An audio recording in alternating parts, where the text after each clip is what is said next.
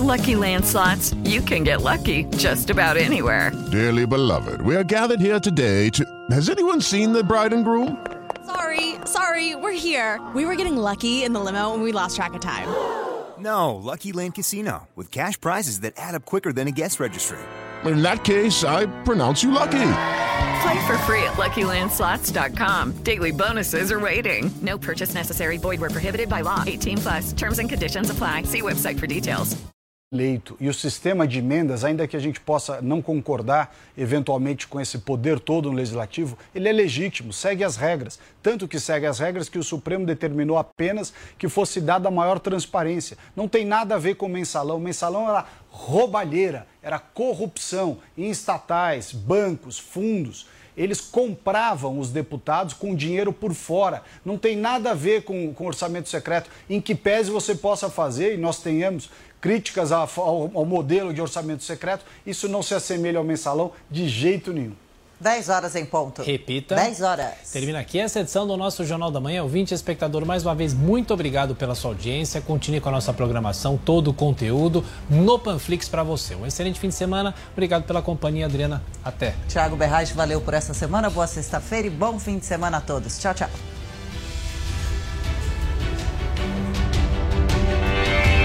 Realização Jovem Pan News.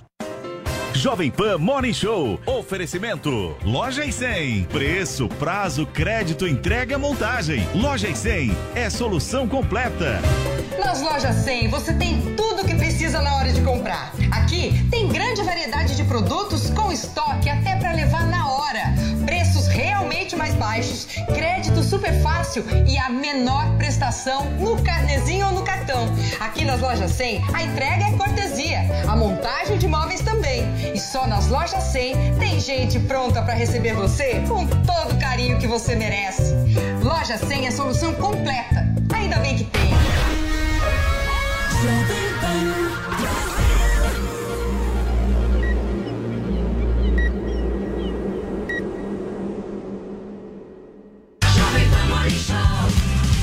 Fala, minha excelência, bom dia, ótima sexta-feira. Esse é o nosso Morning Show chegando agora, 10 horas da manhã, na programação do seu rádio, do seu YouTube, da sua televisão. E no programa de hoje você vai ver. Em clima de campanha, Bolsonaro e Lula trocam farpas e sobem o tom das críticas, hein? Gasolina e Petrobras estão no centro de todo esse debate. Ex-ministro da Educação, Abraham Ventraub, deve prestar depoimento hoje à Polícia Federal. Ele acusado de, de, divulgar informações falsas contra o Supremo Tribunal Federal e daqui a pouquinho a gente fala sobre isso.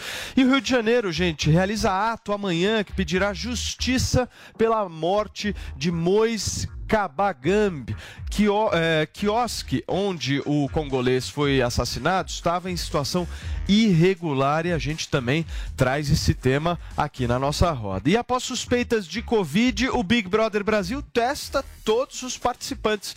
O resultado você fica sabendo daqui a pouquinho, logo mais no Morning Show de hoje, que só está começando, certo, Paulinha? Certo, certíssimo. Hoje a gente tem uma hashtag que é baseada numa pequena história. Eu não sei se vocês se depararam com esse vídeo. Tínhamos ali o desembargador Iedo Simões, do TJ Amazonas, não é verdade? Que comprou o quê? Uma biblioteca cenográfica para participar ali das audiências. Vamos conferir o que aconteceu é, durante é, uma videoconferência que ele fazia. As imagens estão aí, parece que está tudo certo, quando de repente ele afasta a cadeira e cai todo o cenário. Parecia ser uma biblioteca, mas hashtag é fake. Não, Não era nada, era um painelzão amores. Ele arruma, retoma, entendeu? E segue como se nada embora, fosse. é. Você vê que algumas pessoas reparam, mas fingem demência, fingem não estar entendendo nada, mas é isso, não era uma biblioteca, ele não leu esses livros, era apenas ele falou- um painel do Iedo Simões. Ele disse, Paulinha, que justamente era um, é um painel para preservar a intimidade dos familiares. É, Claro, ótima claro, ideia. claro. E também para projetar uma inteligência, eu Claro. não sei. Mas era fake e você participa hoje do Morning Show com a hashtag é fake. Quero montagens, quero GIFs e participações maravilhosas para vocês aparecerem no Morning aqui no final do programa. Muito bem, Paulinha. Participem com a hashtag é fake, turma. Ô, Vini, nós temos gente nova participando no programa hoje, né? Temos, Paulo Matias. Um prazer receber hoje o jornalista, escritor e também professor Felipe Pena, que vai ajudar a gente aqui nas nossas discussões. Tudo bem, Felipe? Bem, bom dia. Obrigado pelo convite. Fico feliz de estar aqui. Seja bem-vindo, Felipe. Ao lado temos um outro Felipe com I, Felipe Sabará, que já participou com a gente também aqui de outros programas, e a nossa Zoe Martinez. Mas, o Felipe Pena, eu tenho uma pergunta para te fazer. Porque ontem no Twitter você disse o seguinte: amanhã estarei no Morning Show da Jovem Pan. Não sei o que me aguarda. A pergunta que eu te faço é o seguinte: o que você acha que te aguarda no programa de hoje? Se eu soubesse, eu não usaria essa pergunta no Twitter. É, quando o Guga Noblar me falou que eu ia participar do programa, eu perguntei qual é a pauta. Ele falou: não, vamos te passar de manhã mas se você vai ter pessoas muito simpáticas conversando contigo no programa. Simpatia. Extremamente simpáticas. Você vai ver, enfim. Simpático é um termo legal. É, eu acho que eu não preciso mais falar nada. O futuro vai mostrar a você. Olha só, gente, vamos começar o programa de hoje em clima de eleição. Na corrida presidencial, Bolsonaro e Lula voltam a trocar farpas e sobem o tom das críticas. A reportagem aqui no Morning Show é do nosso Michael Mendes. O presidente Jair Bolsonaro voltou a criticar o PT e o ex-presidente Lula. As declarações foram dadas à imprensa durante um encontro com o presidente do Peru, Pedro Castilho, em Porto Velho, em Rondônia. Bolsonaro voltou a defender a liberdade de imprensa, criticando Lula, que chegou a afirmar que iria regulamentar a mídia caso seja eleito este ano. Nós queremos uma América do Sul livre, liberdade de expressão, liberdade de imprensa para todos aqui. Logicamente que esse encontro aqui é, tem a ver com, com, isso. Nós podemos só ter uma boa relação se a, a democracia imperar de fato é, no seu país. Bolsonaro voltou a subir o tom e disse que o dinheiro que deveria ter sido investido no Brasil durante a gestão de Lula foi desviado para beneficiar países vizinhos. O endividamento da Petrobras de 2003 a 2015, por coincidência o PT, foi de 900 bilhões de reais. Vocês que botam combustível no carro, botam gasolina, estão tá reclamando, estão pagando essa conta. E alguns querem que quem roubou a Petrobras volte a roubar de novo. Já o ex-presidente Lula respondeu o presidente Jair Bolsonaro no mesmo tom. Lula voltou a criticar a famosa emenda secreta, que destina recursos públicos para deputados federais e disse estar no caminho certo para a candidatura à presidência da República em 2022. Se for eleito, o ex-presidente disse que a primeira coisa a ser feita é convocar uma reunião com todos os governadores. Diálogo que, segundo Lula, o presidente Bolsonaro, abre aspas, não tem, fecha aspas. Um presidente não se rende como o Bolsonaro, ele se rendeu. Ou seja, ele entregou a Câmara dos Deputados para cuidar do Brasil. Porque enquanto a Câmara cuida do Brasil, faz orçamento secreto, tá, distribui verba para quem quiser em época de campanha eleitoral, o Bolsonaro fica sentado na biblioteca da, do Palácio da Morada contando mentira através do fake news. Muito bem, gente, está aí a reportagem do nosso Michael Mendes do jornalismo da Jovem Pan News e eu quero já passar a bola para o nosso Felipe Pena, justamente para entender, Felipe, um pouco da sua visão de como é que você acha que vai ficar o debate público. A coisa será mesmo entre Lula e Bolsonaro e, e quem está certo nessa história? Eu acho que o Lula está errado. Eu não acho que o, o presidente Bolsonaro se rendeu. Eu acho que ele está sendo emparedado pelo Congresso, ele não tem outra opção. Ele foi emparedado por um Congresso que tem. O Arthur Lira está ali deitado em cima de dezenas de pedidos de impeachment, ele não tem o apoio de um partido, ele não tem uma base sólida, ele se rendeu ao Centrão e precisa do Centrão para manter a sua governabilidade. Então, essa chantagem vai fazer com que ele mantenha todas as demandas do Congresso Nacional. Se a gente comparar, meu caro, o mensalão é uma gorjeta perto do orçamento secreto. Estamos falando de 17 bilhões. Se isso aí, 17 bilhões por ano para comprar deputados, se isso aí não é corrupção, não sei mais o que é. É muito dinheiro. É o orçamento público. O orçamento tem que ser público. Não pode haver nenhum tipo de orçamento secreto é, tramitando na Câmara dos Deputados. Isso é um absurdo gigantesco, mas com o qual o Poder Executivo concorda, porque não tem opção. É, então, acho que o Lula está muito equivocado. Agora, a gente está vendo nessa eleição, um, a gente tem aquela famosa frase, é, economia estúpido, que foi da campanha do Bill Clinton, e eu acho que nessa eleição vai ser é economia, mas também é a linguagem. E todos os dois candidatos que estão na, na preferência das pesquisas, eles têm linguagens próprias e jogam com essa linguagem.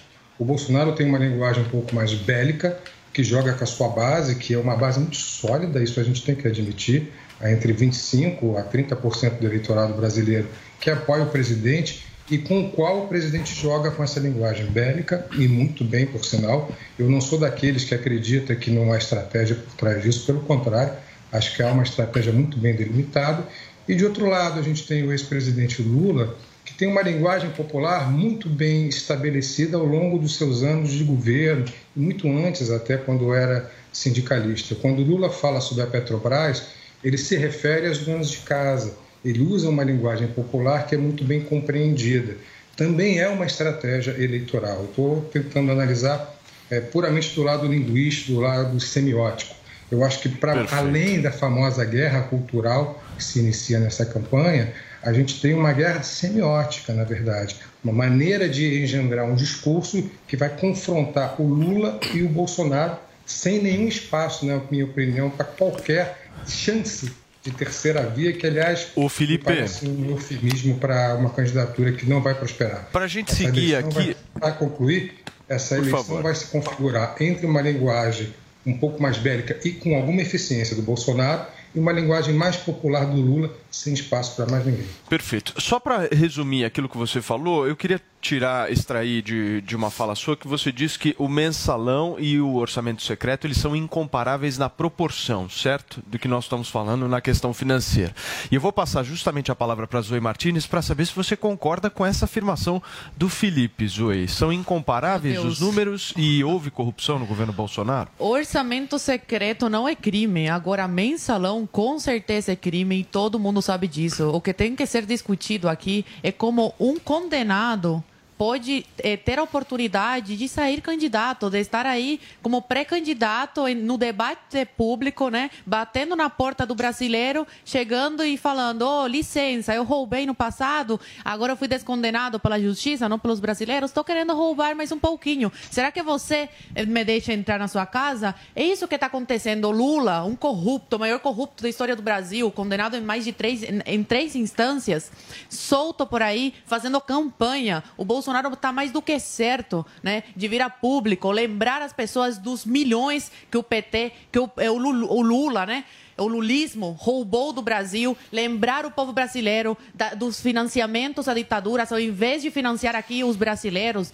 de trazer melhor perspectiva de vida, de dar emprego, ao invés de Bolsa Família, Bolsa Esmola, pegaram esse dinheiro e mandaram lá para a ditadura. Orçamento secreto está na lei. Você faz há anos isso, não é crime.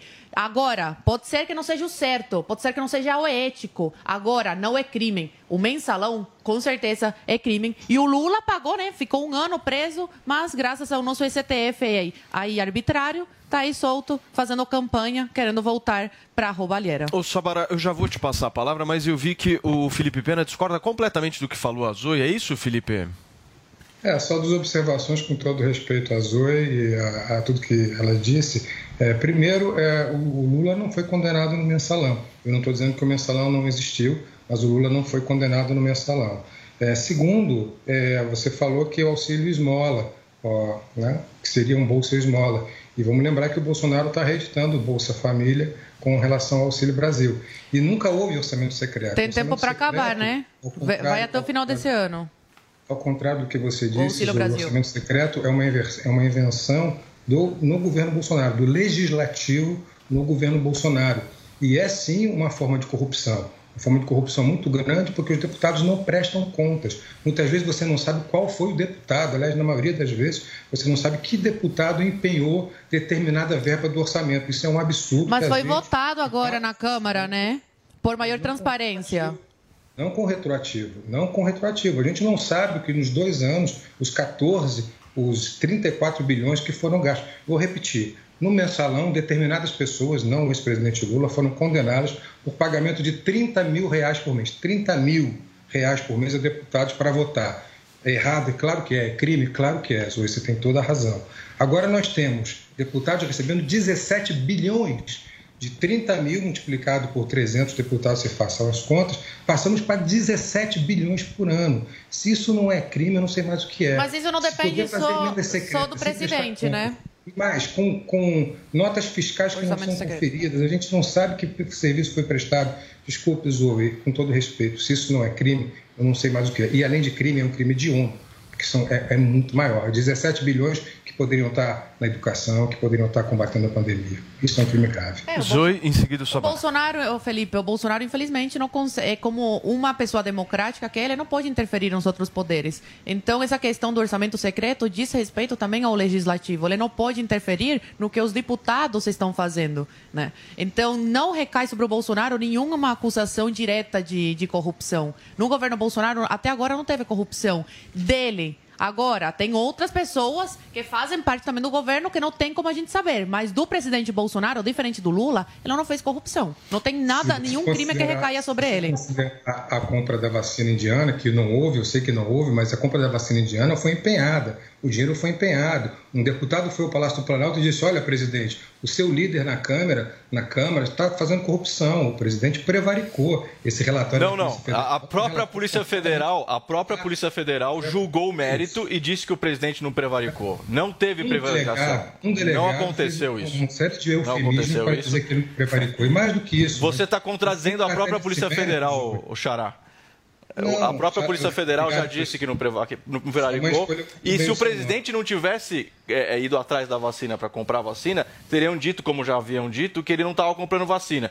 Um funcionário empenhou, a Polícia Federal foi investigar, tinha um grupo por trás, inclusive de deputados traíras, que estavam fazendo um esquema para roubar e o presidente, ao invés de fazer o pagamento, não fez o pagamento e a própria Polícia Federal disse que o presidente não prevaricou. Então, é, é falácia o que você está é, falando. é fake, Felipe, fake news. Fake news. não prevaricou Já começou com fake news. A Polícia Federal que Polícia Federal é essa que, como o próprio presidente Bolsonaro diz, está a serviço dele, presidente Bolsonaro. Não, que, por isso, não é verdade. Nas palavras dele, ele queria uma Polícia Federal que prestasse informações para ele. Mas eu não vou nem entrar nesse mérito. Vamos entrar no mérito da, das compras que não foram realizadas. Você tem toda a razão, Felipe. Eu tenho que dar razão a você nesse ponto. A vacina não foi comprada. Então, do que nós estamos tratando aqui? Nós estamos tratando a tentativa. Não houve corrupção. Um banco, tentaram roubar um banco, tentaram roubar uma caixa forte de um banco, e na hora essa caixa forte explodiu e as cédulas explodiram e não conseguiram executar o roubo. Ainda assim, é uma tentativa de roubo. Isso não, não, não, é, não, essa é, é, essa, essa comparação é, é esdrúxula, desculpa. É, é, o, programa é do Paiva hoje? O programa é do Paiva? Não, o programa é da nossa audiência e quem comanda sou eu. Então, Vamos lá, perdão, Felipe, para finalizar, por favor. Por causa da CPI, desculpe.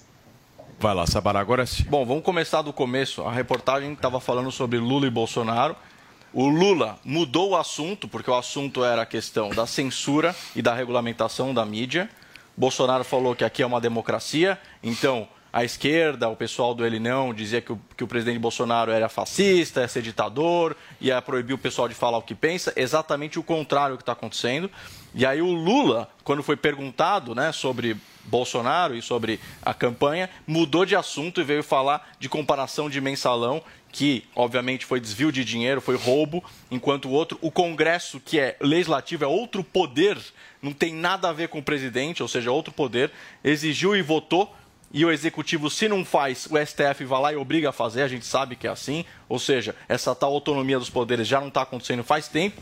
E aí, vindo para o caso Covaxin, que é o caso que você está mencionando, a Polícia Federal já disse que não foi prevaricação e não tem nada a ver esse exemplo que você deu sobre a agência bancária sendo roubada. Ao contrário, foram lá tentar roubar a agência, o dono da agência, o presidente e todo o grupo do Poder Executivo não se envolveu nessa história, embora um funcionário de carreira é, tenha tentado fazer isso, né, de carreira, vamos colocar aqui, claro que é um funcionário que veio de outros governos, e o governo Bolsonaro não comprou. Então existe uma enorme diferença entre empenho e compra.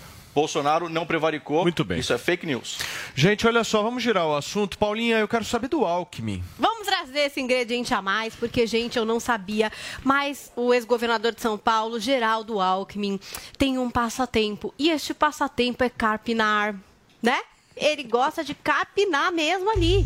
E ontem ele publicou esse vídeo no qual ele está praticando esse hobby. Vamos conferir o vídeo do Alckmin carpinando ali. E a legenda diz o seguinte: o TBT de hoje vai para quem ficou curioso sobre o meu esporte passatempo favorito capinar. É aí que eu aproveito para botar as ideias em ordem. Hashtag Geraldo Taon. É, o Geraldo Taon e a gente tem aquela história do Geraldo Alckmin ser vice do Lula e também uma nova especulação de que ele não seria um vice decorativo, ele seria, na verdade, um vice ligado ao agro. Quem sabe não assumiria até o Ministério da Agricultura. Então tá rolando essa especulação a respeito do Alckmin. A gente vê que ele sabe capinar como ninguém. Ele tá lá no sítio dele. Eu não sabia, é em Pindamonhangaba. Aparentemente ele posta muita coisa de lá. Quero saber o que é que vocês acham disso. Alckmin vice do Lula e Alckmin vice e ministro da Agricultura. Pode? Pode ter isso? Não Agora, sei. o, o, Zoe, o Lula está escolhendo ministro. É isso? É isso, é isso. A autoconfiança está grande, não é mesmo? Pode ser que isso te, seja uma brincadeira, que o, que o Alckmin vá para vice mesmo e não para o Ministério da, da, Agricultura, mas tudo é possível, né? Ainda não, nada está decidido. Mas vale lembrar que quando o Alckmin foi é, governador, ele recebia no palácio o MST, né? Esse grupo de criminosos. O Caio é... Noblar doa para o MST. Esse grupo de criminosos, ele recebia, né, dava abertura, conversava. Eu queria perguntar para as pessoas do agro, que têm ligação com o agro, que são fazendeiros, o que eles acham do Alckmin como, como ministro. Vai desandar completamente toda a pauta, tudo que o Bolsonaro já fez, né, de proteger esses fazendeiros, esses agricultores que hoje, atualmente, podem se defender desse grupo de criminosos, desse grupo terrorista, porque tem a possibilidade de estarem armados. O Lula voltando ao poder, o Alckmin sendo vice, o Alckmin Alckmin sendo do Ministério da, da, da Agricultura, vai, vai é, revogar tudo isso e vai colocar o poder de novo na mão desses criminosos. Muito bem. Sabará, o que, que você pensa aí sobre essa aproximação de Lula e Alckmin e também essa, essa, essa possibilidade dele virar ministro da Agricultura caso Lula ganhe a eleição? Não, eu acho absurdo, né? É claro que é um absurdo. É, o Geraldo Alckmin jogando sua carreira toda no buraco com essa. Já jogou, né? Acabou.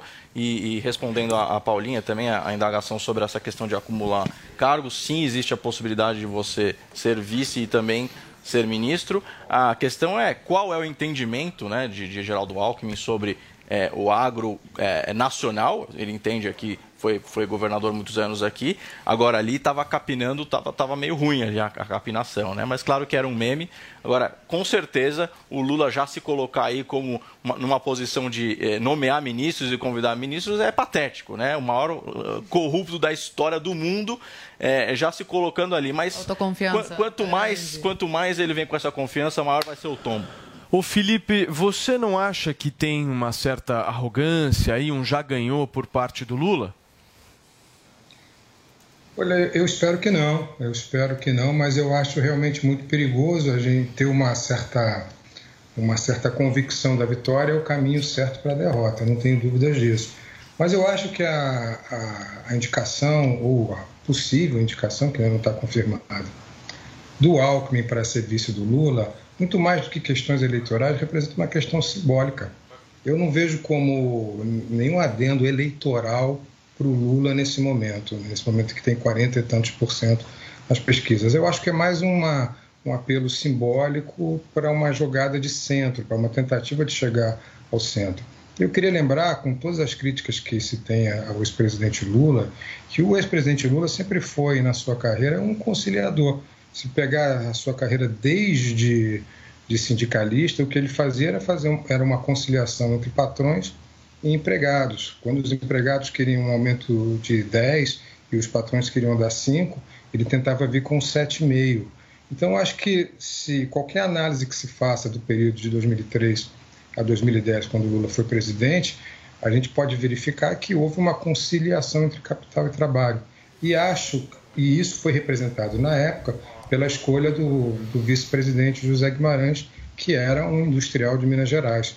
Acho que o Alckmin entra agora no campo simbólico nessa tentativa de chegar ao centro, um eleitorado de centro-esquerda e esquerda que o Lula já tem, e um eleitorado de centro e centro-direita que o Lula não tem, e que passa não a conseguir esse eleitorado, mas a fazer um sinal para o mercado financeiro e para todo né, a, o conglomerado de eleitores que está nesse espectro, que é um conglomerado pequeno.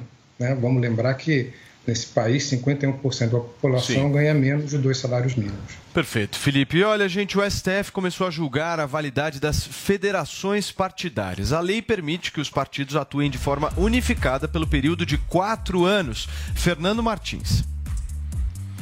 Mas para você que continua com a gente aqui no YouTube, hoje nós vamos falar de cabelo, senhoras e senhores, ou melhor, da queda de cabelos. Entre as causas do aumento da queda temporária podem estar estresse, idade, mudanças hormonais, uso de medicação e agora já vem sendo percebido que algumas pessoas têm apresentado queda capilar, capilar pós-Covid, ou seja, uma sequela. Vocês acreditam nisso? Dá até desespero. Mas aí vocês me perguntam como parar, estancar essa queda de cabelo. Quem está aqui com a gente justamente para conversar um pouquinho é o seu Andrade. E aí a pergunta que fica é justamente essa: quem usa Hervik já consegue confirmar justamente o que a gente está falando, certo, Andrade? Exatamente, né, Paulo? Bom dia para você, bom dia para todo mundo que está acompanhando. Gente, é muito importante, né, Paulo, a gente falar com propriedade do nosso produto, falar a questão da composição, mas é muito mais importante quando a gente recebe o feedback porque assim, é um produto que o cabelo tende a voltar a crescer sim. Se tem um, um folículo de esperança ali para crescer, para reativar o crescimento capilar, vai voltar a crescer o cabelo. Então, homens, mulheres que estão fazendo uso estão sentindo a diferença. A gente vê que realmente é um produto que tem tecnologia, que tem a eficácia comprovado pela Anvisa. Então, assim, melhor que nós falando aqui é o que? É um depoimento de uma cliente é que aí. realmente fez o uso do Hervik e o resultado, gente, foi sensacional. Ô, tá Andrade, YouTube, me permita só já passar o número para a galera anotar antes da gente passar esse depoimento: 0800 020 1726. 0800 020 1726. Anota esse número e roda o VT aí, produção, para a gente dar uma olhadinha nesse né, depoimento. Olha, essa foto do antes dela, quando ela estava no tratamento do pós-Covid, pode ver que dá para ver bastante falhas ali Muitas. no cabelo dela. O depois é sensacional. A quantidade, o volume que Nossa. deu é, no, no, cabelo dela. E no depoimento ela até conta ali que ela passou na sobrancelha, gente. Porque no pós-Covid chegou a cair a sobrancelha dela. Ela passou e deu resultado. Então, pode rodar o vídeo também pra gente lá, por favor? Vai rodar daqui a pouquinho, Andrade. Gente, olha só, 0800 020 1726. Vou repetir aqui, 0800 020 1726. Daqui a pouquinho eu vou falar aqui da promoção que a gente vai trazer hoje. E lembrando que você só consegue adquirir esse produto Isso. se ligar, certo, Andrade? É, 0800 020 1726. E é bacana a gente falar também, Paulo, A gente já tem o depoimento, já, já vamos tem, rodar vamos agora? Vamos rodar, Roda aí, produção. Bom, meu nome é Rita de Cássia. Eu tive Covid, fiquei 35 dias na UTI, entubada, 50 dias no hospital. E veio tudo pós-Covid. E tem uma coisa que me, judiou muito, que a gente sofre muito, a gente que é mulher, quando a gente olha no espelho e vê que os cabelos estão caindo todos. Passava a mão na minha cabeça, os cabelos caindo. Olhava no espelho, falhas e falhas da cabeça e não sabia mais o que fazer. Usei no mês de novembro e hoje estou com essa quantidade de cabelo que vocês estão vendo. Veio até mais do que eu tinha antes. Minha sobrancelha era bem mais fina, também caiu. Passei na sobrancelha por conta própria, porque me disseram que era só no cabelo. Tinha também uma falha dos nove anos quando tinha assim uma mecha, eu nasci com uma mecha de cabelo branco. Aos nove anos, antigamente, a minha irmã veio e tirou aquela mechinha. Naquela mechinha, a partir dos nove anos, nunca mais nasceu cabelo. E a partir desse momento, meus cabelos, aonde tinha a falha, nasceu o cabelo. Estou muito feliz. Verdade, tá aí, turma. Muito legal mesmo o depoimento e a gente fica muito feliz, né? Porque Sim. é um grande problema a, a questão visual, né, para uma pessoa, a autoestima. Nós estamos falando simplesmente ela de um negócio no, no sério. Ela conta que ela já tinha agendado até para fazer peruca e tudo mais. Então, para você ver como devolve a autoestima da pessoa. Então, você homem que já tá com aquelas entradas, já tá vendo que o cabelo tá caindo, às vezes por questão genética, faz uso do Hervik. Mulheres também faz uso para você ver o resultado é sensacional e a segurança que a gente tem da Anvisa, Andrade, de eficácia, né, Paulo? Produto bom, só que o negócio é o seguinte, a gente quer saber de promoção, meu amigo. O que, que você trouxe pra gente hoje? Eu vou fazer o seguinte, Paulo, ó, hoje como quem, quem tá nos acompanhando por vídeo, a gente tá vendo que nós temos ali o Hervic, que é o tônico capilar, Beleza. e o Melanvic, que é para tratamento de melasmas e mancha na pele. Então eu vou fazer assim, ó, eu vou dar brinde para todo mundo que ligar e adquirir o Hervic, vai levar o Melanvic, que é para remoção de manchas, uniformes ao tom da pele, e hoje, gente, para quem ligar no 0800 020 1726. A ligação é gratuita, 0800 020 1726. Levou o tratamento para um ano, eu já vou dar 60% de desconto. Pô, Pode dividir esse tratamento para um ano, tá? Pode dividir com um amigo, com um familiar, 60% de desconto no tratamento para um ano. Então, não perde essa oportunidade para você dar adeus à queda de cabelo, fazer o seu cabelo voltar a crescer com saúde, com Boa. vida e o Melanvic de brinde para quem ligar 0800 020 1726. 60% nos próximos 15 minutinhos, viu, Paulo? Show de bola. Então, gente, corre 0800 020 17 26, aproveita produto bom de qualidade e consegue estancar a queda. Isso que é a coisa mais Exato. legal, além de fazer crescer. Valeu, Andrade. Obrigado, irmãozinho. Valeu, um cara. Obrigado. Vamos nessa? É isso aí, turma. Nós estamos ao vivo aqui na Jovem Pan News e durante a live de ontem, o presidente Jair Bolsonaro cometeu uma gafe ao comentar a revogação de decretos de luto no Nordeste. Nós vamos direto para Brasília conversar com a Paola Cuenca, que está ao vivo com a gente. Tudo bem, Paola? Bom dia. O que foi que o presidente da República disse?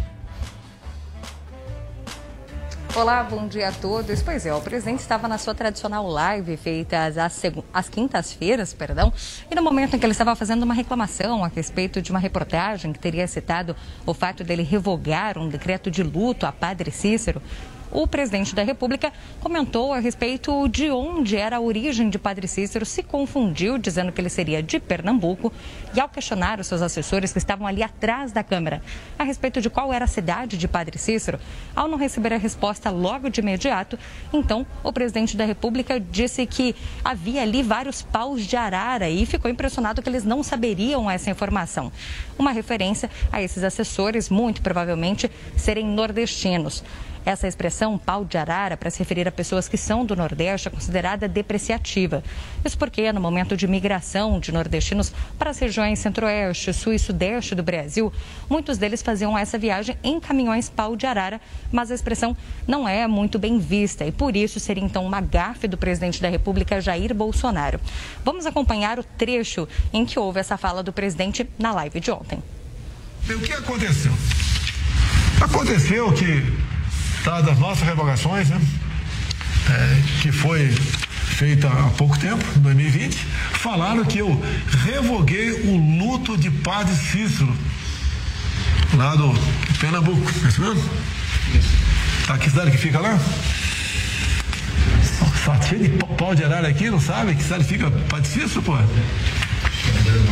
Fazendo do Norte, parabéns aí. É CH, Ceará, desculpa, Ceará. Pois é, o presidente da República então foi corrigido pelos seus assessores a respeito de Padre Cícero ser do estado do Ceará e não de Pernambuco. E aí cabe a gente lembrar que, na verdade, não houve uma revogação do decreto de luto de Padre Cícero, mas sim houve revogação de dezenas de outros decretos de luto por meio de um decreto feito pelo próprio presidente da República, mas em novembro de 2020 por meio desse decreto de revogação de luto. Então, diversas homenagens que foram feitas por outros presidentes, como Itamar Franco, Fernando Henrique Cardoso, Luiz Inácio Lula da Silva, acabaram então sendo excluídos de toda a legislação brasileira. Mas o presidente da República, Jair Bolsonaro, disse que deve reeditar centenas de decretos de luto, porque funcionam de fato como uma memória, como uma homenagem a essas pessoas que já faleceram. Muito bem, Paola, obrigado pela sua participação aqui no nosso programa. A gente segue por aqui. Eu quero ouvir um pouquinho a avaliação de vocês sobre essa fala do Bolsonaro. O que, que você achou, Vini? É, achei que é o, o presidente Jair Bolsonaro sempre comete né, essas gafes. Muitos dizem que é o estilo dele. É, mas eu acho que enquanto presidente, ainda que essa live seja uma live mais informal, aí que o Bolsonaro promove todas as, as quintas-feiras, né? O, o, Felipe até trouxe aqui a análise de que ele acha que tem um pouco até de uma linguagem estratégica por trás do que o, que o Bolsonaro é, diz. Outros é, acham que, que não, que é mais que é uma coisa realmente é, autêntica do Bolsonaro, que ele sempre é, agiu assim. Agora, enquanto presidente, eu acho que ele deveria é, tomar alguns cuidados, né, Paulo Matias, com alguns tipos de fala, porque obviamente tem uma repercussão é, muito grande. Muito bem. Felipe, quer falar? Ah, Por bom, favor. Acho que a câmera aberta sempre tem é, rola as gafes, né? Agora é importante lembrar falar sobre gafe presidencial. Quem não se lembra do presidente Lula chamando Pelotas, né, de cidade polo exportadora de viado, né? E cadê aí o pessoal chamando o Lula de homofóbico? Ele literalmente disse que Pelotas é uma cidade exportadora de viado. E também na pandemia, lembrar que o Lula disse ainda bem que tem essa que veio essa covid aí, né? Quem não se lembra da live do presidente que foi esquecida pela grande imprensa aí? É, ou seja, você vê que o presidente fala de uma forma carinhosa. Eu não teria falado o que ele falou, é, realmente corre risco, porque tem gente que mal interpreta, inter, inter, interpreta mal. É, não teria falado isso com certeza, mas é, falou, não, não vejo também assim é, como uma forma, uma coisa tão grave. O importante ali que ele queria passar é que não foi realmente revogado né, a questão do luto do, do, do, padre Cícero. E eu percebi que o pessoal do próprio Nordeste ali, que, que segundo ele, é, onde ele para quem ele perguntou sobre o padre Cícero, não lembravam da cidade do padre Cícero. Então, eu acho que é uma forçação de barra isso com relação a isso. Porque... É forçação de barra, Felipe? Ah, é sempre tudo que ele Não, fala. Na verdade, tem... era, era pro outro Ah, o outro. Felipe. É o Felipe Pena. Queria, queria fazer dois comentários, um sobre a live e outro, se você me permite, Matias, Por favor. sobre a fala do Sabará. A primeira sobre o comentário do Bolsonaro. É, concordando é, com o que o Vini disse, realmente, Vini, algumas vezes é a estratégia do presidente usar uma linguagem um pouco mais bélica para falar a sua base. Em outras, eu acho, psicanaliticamente falando, que é apenas um ato falho. Lembrando que a palavra pau de arara tem dois significados. Um significado metafórico sobre os caminhões que traziam nordestinos, migrantes, para trabalhar aqui no Sudeste. Um desses migrantes foi o próprio ex-presidente Lula. Mas o pau de arara também foi um instrumento de tortura durante a ditadura militar. E estamos falando de um presidente da República que defende abertamente a tortura, defende abertamente torturadores como o Coronel Ustra, um, um torturador notório, defende a ditadura. Então me parece um ato falho quando ele fala em pau de arara. E sobre o comentário do Sabará, é, é impressionante como sempre que o, o Bolsonaro comete um dos seus atos falhos ou tem fracassos acumulados no seu governo, alguém fala, é, mas e o presidente Lula, mas e o PT?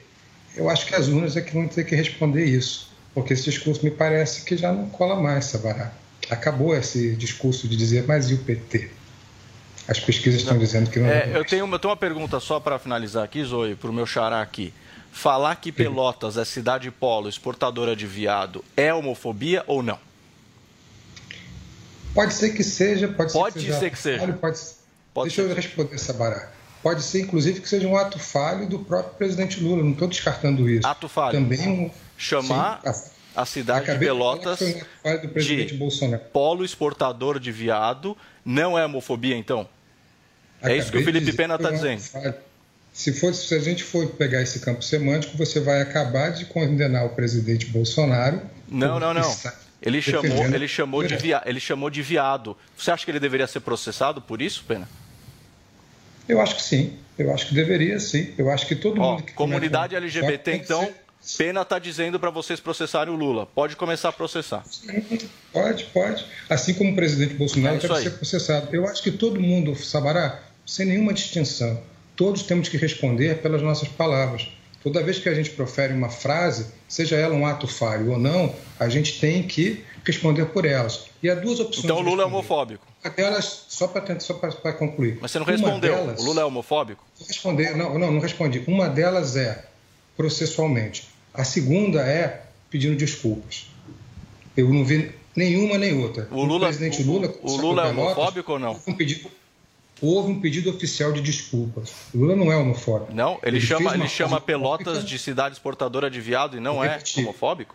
O que, que é Há duas homofobia? então? maneiras, há duas maneiras de você responder pelas suas falas. Uma é judicialmente, quando você não se redime. A outra é se redimindo pedindo desculpas. E o presidente Lula pediu desculpas por esse ato falho. Eu não vi o presidente Bolsonaro pedir desculpas por chamar de pau de arara. Zoe, sua E, aliás, vez agora. Outras Todo mundo sabe que o Bolsonaro, o presidente Bolsonaro, tem esse jeito brincalhão mesmo. Ele brinca o tempo todo, né? Com as pessoas que, que, que convivem com ele, que fazem parte do círculo dele aí. O, me, o sogro dele, ele toda vez fala, o, o pai da Michelle, mulher do, do Bolsonaro, é nordestino. Então ele, ele fala que ele tem um carinho muito especial por essas pessoas. E o nordestino, você acha que o nordestino tá aí, se chama de pau de arara? O nordestino que quer é água, entendeu? Que é o que o Bolsonaro tá dando para ele, está dando água, respeito. O Bolsonaro tem muito respeito pelo nordestino. É isso que o, nordestino quer. A sociedade tá muito chata, Felipe. Esse politicamente correto tá acabando com a nossa sociedade. Qualquer coisinha que você fala já é mal interpretada, acham que é racismo, que é xenofobia, que é crime. Não, às vezes a pessoa não quer atingir ninguém, às vezes a pessoa não quer atacar ninguém. Às vezes a pessoa só está pensando alto, fala e pronto, mas não quer ofender a outra pessoa. Então é isso que a- essa sociedade mimicenta precisa aprender, né? As palavras machucam atualmente essa sociedade. Qualquer palavrinha te machuca, você chora. Parem com isso. Mas, oi, de mas Deus. assim, eu entendo tudo isso que você está falando e até de certa forma eu concordo, mas ele é o presidente, né? Independente se ele está informal ou formal, ele ocupa um cargo importante. E eu acho que no que disse o Pena. É, o pedido de desculpas é sempre válido, porque a gente está passível de erro, né? Ah, o Quem nunca errou e é comum você errar ou se equivocar. Agora, eu acho que quando você ofende parte da população, um pedido de desculpas ver não é fraqueza, não né, é com isso, render a mimimi. É só considerar que você, como ser humano, pode ali ter errado, entendeu? Como o Lula, por exemplo, óbvio que ele pode ter feito uma fala homofóbica. Eu posso fazer uma fala homofóbica. Eu posso fazer uma fala machista. A gente está na é sociedade. Não é qualquer coisa, Zoe. Acho que às vezes, assim, a gente.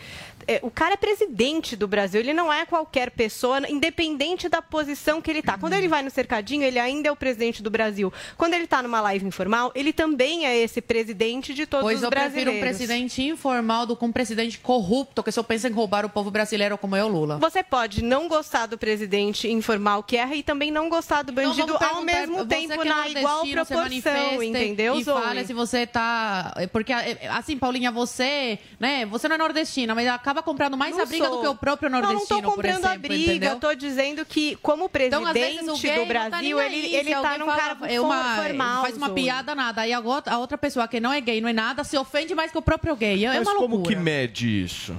É difícil também, né? A gente consciência da se- pessoa normalmente mede, Porque, né? porque a gente utilizar o gay se sentiu ofendido, mas como é que a gente mede isso? Ué, com a sua consciência. Al- Você pode dizer pra Esse- mim, esse Paula, um você está fator. me ofendendo agora. Você me ofendeu agora. Se eu achar que, de fato, eu te ofendi e eu lhe devo desculpas, eu vou fazer isso sem o menor problema. Eu acho que isso não é fraqueza, não é render mimimi, Não, mas o problema é que disso. estão levando tudo pra justiça, né? Não, eu não tô falando de justiça aqui, eu tô Se falando de pedido de justiça, desculpa então e de o formalidade do processado. O cargo. próprio Pena falou aqui que o E Lula alguém foi pode homofóbico, processá-lo, acho que tá no direito. então- Mas então é ou não é homofóbico chamar... Se... Então vamos lá, vou repetir a pergunta pro Pena. Puta, de chamar novo esse assunto, Pelotas turma. de cidade polo exportadora de viado é ou não é homofobia? Então o Lula foi ou não foi homofóbico? Para finalizar, Pena, por favor. Eu vou repetir a resposta porque o Sabará acho que não tem. Não, tem eu- eu- você não respondeu, você não respondeu a pergunta. O Lula é ou não é homofóbico por ter chamado Pelotas de exportadora de viado? Quando você ofende alguém, a Paulinha tem toda a razão no que ela está dizendo. Quando você ofende alguém, uma pessoa ou até um grupo, você tem dois caminhos. O primeiro é pedir desculpas e reconhecer que você teve um mau dia. Então ele uma pediu, ele pediu desculpa, ele deixou de ser homofóbico, então. Peraí, turma, me perdoem frase aqui. assim. Me Então, perdoem aqui. Tá, tá Então ele não tem que ser processado. Qualquer pessoa que comete um crime e impede desculpa não pode mais ser processado, então. É isso que você está dizendo? O Sabará, qualquer pessoa Pena, que se redime de por favor. tem o direito. Filipes, deixa eu fazer um pedido aqui para vocês. Vamos girar o assunto, porque o programa de hoje ainda precisa falar do ministro Abraham Ventral, ministro da Educação Abraham Ventral, que deve prestar depoimento hoje à Polícia Federal. O destaque chega com Fernando Martins. Alexandre de Moraes, ministro do STF, determinou o depoimento do ex-ministro para esta sexta-feira. Ele quer que Abraham Weintraub esclareça um vídeo que circula nas redes sociais, cujo teor, segundo o despacho de Moraes, tem diversas informações falsas sobre o Supremo e seus membros. Este depoimento já deveria ter sido tomado em 29 de janeiro, mas naquela ocasião, Abraham Weintraub apresentou um atestado dizendo que estava positivo para a Covid-19 e a data foi adiada. Desta vez, o ministro Alexandre de Moraes não definiu em qual unidade da Polícia Federal nem o horário que Abraham Weintraub deve ser ouvido. O vídeo em questão é uma entrevista cedida a um podcast. Segundo o relatório, Weintraub afirma que um dos membros do STF teria demonstrado interesse em comprar sua casa no Brasil, dizendo que ele não retornaria ao país após ter se mudado para os Estados Unidos, onde foi diretor do Banco Mundial. Abraham Weintraub saiu do governo Bolsonaro em junho de 2020. À época, sobraram críticas sobre a maneira como conduziu o Ministério da Educação. Ele ficou à frente da pasta por um ano e dois meses. Um dos pontos baixos foi durante a realização do Exame Nacional do Ensino Médio, o Enem, de 2019. Agora, de volta ao Brasil, o ex-ministro estuda lançar uma candidatura. Se tentar disputar o governo do estado de São Paulo, irá confrontar o nome apontado pelo presidente Jair Bolsonaro, Tarcísio de Freitas, o atual ministro da Infraestrutura. Muito bem. Zoe Martinez, eu quero saber de você se você acha que o Ventralb divulgou efetivamente informações falsas e merece justamente ser ouvido. Olha, Paulo, eu espero, eu já fiz várias críticas aqui ao Wintraub pelas críticas né, e por ter se voltado contra, mais ou menos aí contra o presidente Bolsonaro. Só que tem que ser justo, né? Eu acho sem pé em cabeça esse processo. Eu espero que agora seja conduzido de uma forma isenta, né? Esse depo depoimento. É, mas, infelizmente, o que a gente vê no Brasil são conservadores processados por qualquer coisa. Por opinião, por alguma postagem, pelo que dizem.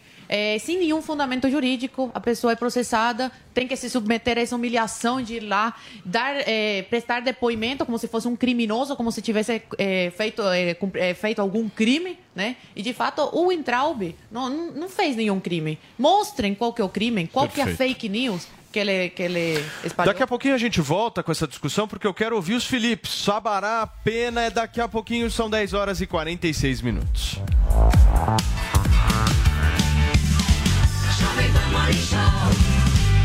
Olá, mulheres positivas!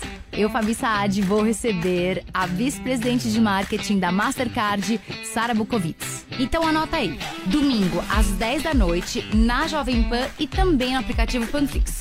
Te espero. Oferecimento TIM. Imagine as possibilidades. O Tigo 7 Pro da Caoa Sherry está desafiando os melhores SUVs do mundo. Com motor 1.6 turbo e 187 cavalos, ele oferece o que existe de mais tecnológico em segurança, conforto, performance e conectividade. Tigo 7 Pro, feito para quem conhece, sabe o que quer, mas deseja mais, muito mais. Acesse d21motors.com.br barra ofertas e consulte condições. No trânsito, sua responsabilidade salva vidas.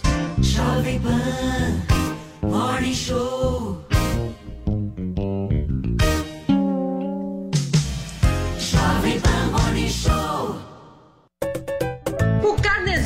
Lojas 100 é o crédito mais fácil, mais rápido e barato, porque tudo é resolvido aqui nas lojas 100, sem taxa de abertura, de crédito, de emissão de boletos ou de anuidade. Com o carnezinho das lojas 100, você pode comprar sem entrada com até 50 dias para começar a pagar. Pode escolher o dia do vencimento ou adiantar o pagamento e ganhar desconto. Pode pagar em qualquer filial das lojas 100 e assim conferir as novidades e aproveitar as promoções. Carnezinho é nas lojas 100. Chegou, tá no ar, vai começar. Pode ter certeza. Chuchu Beleza. Chuchu Beleza. Oferecimento C6 Bank. Baixe o app e abra sua conta. Gente, e eu que tava indo pra Nova York, aí virei pro Rô, falei que a gente precisava comprar dólar. O Rô falou, Sam, esquece. Entra agora no app do C6 Bank e abre uma conta global. Falei, que é isso? Aí ele me explicou que é uma conta em dólar ou euro no mesmo app da minha conta C6 Bank no Brasil. Super fácil de abrir, que é só seguir o passo a passo e pronto. Aí com a conta global a pessoa consegue comprar dólar ou euro com a cotação menor, pagando menos IOF, consegue fazer saques no exterior e o melhor, né? qualquer compra internacional com a conta global sai em média 7% mais barata que com o cartão de crédito, você acredita? Não, falei, então tá. Eu abro a conta global no C6 Bank, a gente vai pra Nova York, eu compro aquela bolsa carérrima que eu tava de olho, e com o dinheiro que eu economizar eu te pago um jantar no Cipriani pra você não brigar comigo, que tal? ah, parece maluca, né?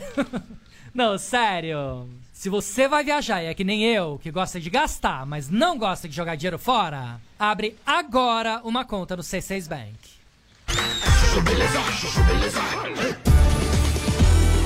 Sandra, meu nome é Sandra. Gente, posso falar?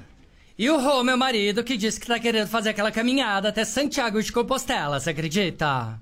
Não, sério, tô apavorada, né?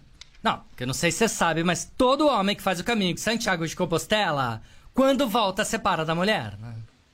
Não, juro. Não sei o que acontece. Acho que eles ficam 15 dias pensando na vida durante a peregrinação. Aí percebem que a vida tá uma merda. E ao invés de fazer um trabalho interno, botam a culpa na mulher e pedem a separação e pronto, né? Acho que tá tudo resolvido. Não, juro. Já vi santo casamenteiro, agora santo divorceiro é a primeira vez, tá? Ah, parece maluca, né? Não, sério. Pode reparar, tá? O cara vai pra Compostela e volta sem postela. Eu já falei pro Rô, falei, Santiago você não vai, tá? Se quiser vai pra Ibiza, Sardenha, vai pra Saint-Tropez, mas esquece Santiago. Não, porque pelo menos Saint-Tropez, ele vai, faz merda, aí fica com peso na consciência e volta pra casa um anjo. Aí fica uns dois meses me tratando bem, me dando presente, me levando pra jantar. Ah, parece maluca, né? Não, sério. A gente tem que saber acender vela pro santo certo, concorda? Mas esquece Santiago e foca no Saint-Tropez. Sandra, meu nome é Sandra. Chuchu Beleza! Quer ouvir mais uma historinha? Então acesse youtube.com barra chuchu beleza. grande prejuízo. E para explicar o impacto disso, já está aqui com a gente, Paulinha. Quem? Quem? Ele, o nosso Carlos Aros, Aros, Carlos, o nosso Arinhos. Ó. O Olha essa vinheta. Eu tava um pouco enferrujada, faz tempo que você não aparece, Fazia Aros, tempo mas... que a gente não Eu gosto mais isso de aqui. Zuckerberg da Jovem Pan. É. Ele tá em baixa hoje, assim, num nível muito grande. É melhor não usar. Não, hoje não é bom ser o Zuckerberg no Hoje tá Brasil. melhor ser o Jeff Bezos. É, o Jeff Tá. Bezos é melhor. Por quê, hein? Cara, é uma história interessante. O Facebook vem de um período complicado aí nos últimos anos. A gente tem é, acompanhado essas transformações. Talvez a maior delas agora, a mudança do nome, a holding chama Meta já nessa, nesse encaminhamento para o metaverso. E aí, o balanço do quarto trimestre de 2021 foi divulgado essa semana, junto dos balanços aí das Big Techs. O que fez com que a Bolsa da Tecnologia despencasse. Você mencionou, Paulo, o Spotify não surpreendeu, ah, ah, o Facebook decepcionou muito os investidores e alguns números ali chamam a atenção. O principal deles relacionado ao Facebook mesmo, a empresa, não a, a meta, mas a empresa Facebook. Perdeu 500 mil usuários diários e isso é mu- muito grande, é muita coisa. Ainda é uma rede social gigante, reúne aí é, 1,9 bi de usuários ah, por dia, mas essa perda ela acontece em uma faixa etária que é muito importante para a sobrevivência, para a manutenção do engajamento dentro das redes sociais. São os jovens. Os jovens estão deixando o Facebook. Isso tem acontecido. Ficou uma rede de pessoas mais velhas É mesmo esse o Facebook, ponto. O né? Facebook ficou Envelheceu, chato envelheceu sob a mal. perspectiva dos jovens. É verdade. né? E aí isso acontece porque a dinâmica de uso da rede social mudou. Eles começaram a postar naqueles grupos ah, fechados para as conversas.